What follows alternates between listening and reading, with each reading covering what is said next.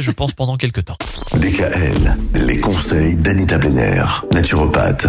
Anita, on continue aujourd'hui notre thématique sur l'ostéoporose, cette maladie des os qui, vous nous le disiez lundi, peut survenir, euh, eh bien finalement chez pas mal de monde, hein. Euh, chez les hommes à partir de 30-40 ans, chez les femmes essentiellement à partir de la ménopause. C'est évidemment problématique.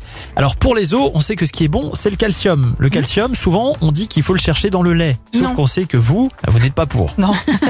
Alors les peuples qui consomment le plus de produits laitiers sont ceux qui souffrent le plus d'ostéoporose. C'est une étude de l'OMS intitulée Le paradoxe du calcium qui stipule ceci.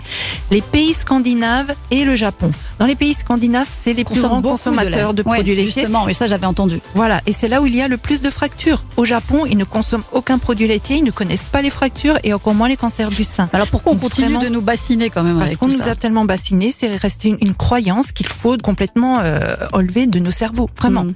Alors les végétaux renferment beaucoup de calcium qui est en plus mieux absorbé que celui des produits laitiers. Il faut savoir que les produits laitiers, les viandes et les céréales sont acidifiants et font fuir l'ion du calcium. Donc en plus, quand on prend ces produits-là, le calcium est bien, Et- est bien, et- bien et chassé.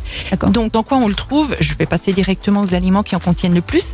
Les amandes, les noix, les noisettes, les oléagineux en général contiennent énormément de calcium. Le soja en contient, le persil frais, le pissenlit, le cresson, les figues sèches, les épinards, les olives vertes. C'est vrai qu'on ne pense pas du tout au calcium en consommant des olives pendant nos apéritifs et pourtant là on se fait du bien Ah ouais? Les endives, les abricots secs, le brocoli frais. Beaucoup de calcium se trouve également dans les oranges. Il n'y a pas que de la vitamine C, mais il y a du calcium. Dans le pamplemousse, les abricots frais, les coings, les pommes. Et puis surtout dans les algues. Les algues. Les algues sont très riches en calcium, en magnésium. Et ces minéraux-là sont bien assimilés quand ils sont pris au travers de l'alimentation. Pas dans l'eau. Les minéraux contenus dans l'eau ne sont pas assimilés. Hein. Mhm. Donc on ne boit pas les minéraux, on les mange. D'accord. Bah, Donc les noté. coins, c'est bien. Oui, Enfin, ça dépend coins. lesquels, parce que les coins de table, ça peut plutôt favoriser les fractures, je pense. Demain, nous parlerons de l'alimentation. L'alimentation qui peut justement être bonne aussi en cas d'ostéoporose. Retrouvez l'ensemble des conseils de DKL sur notre site internet et l'ensemble des plateformes de podcast.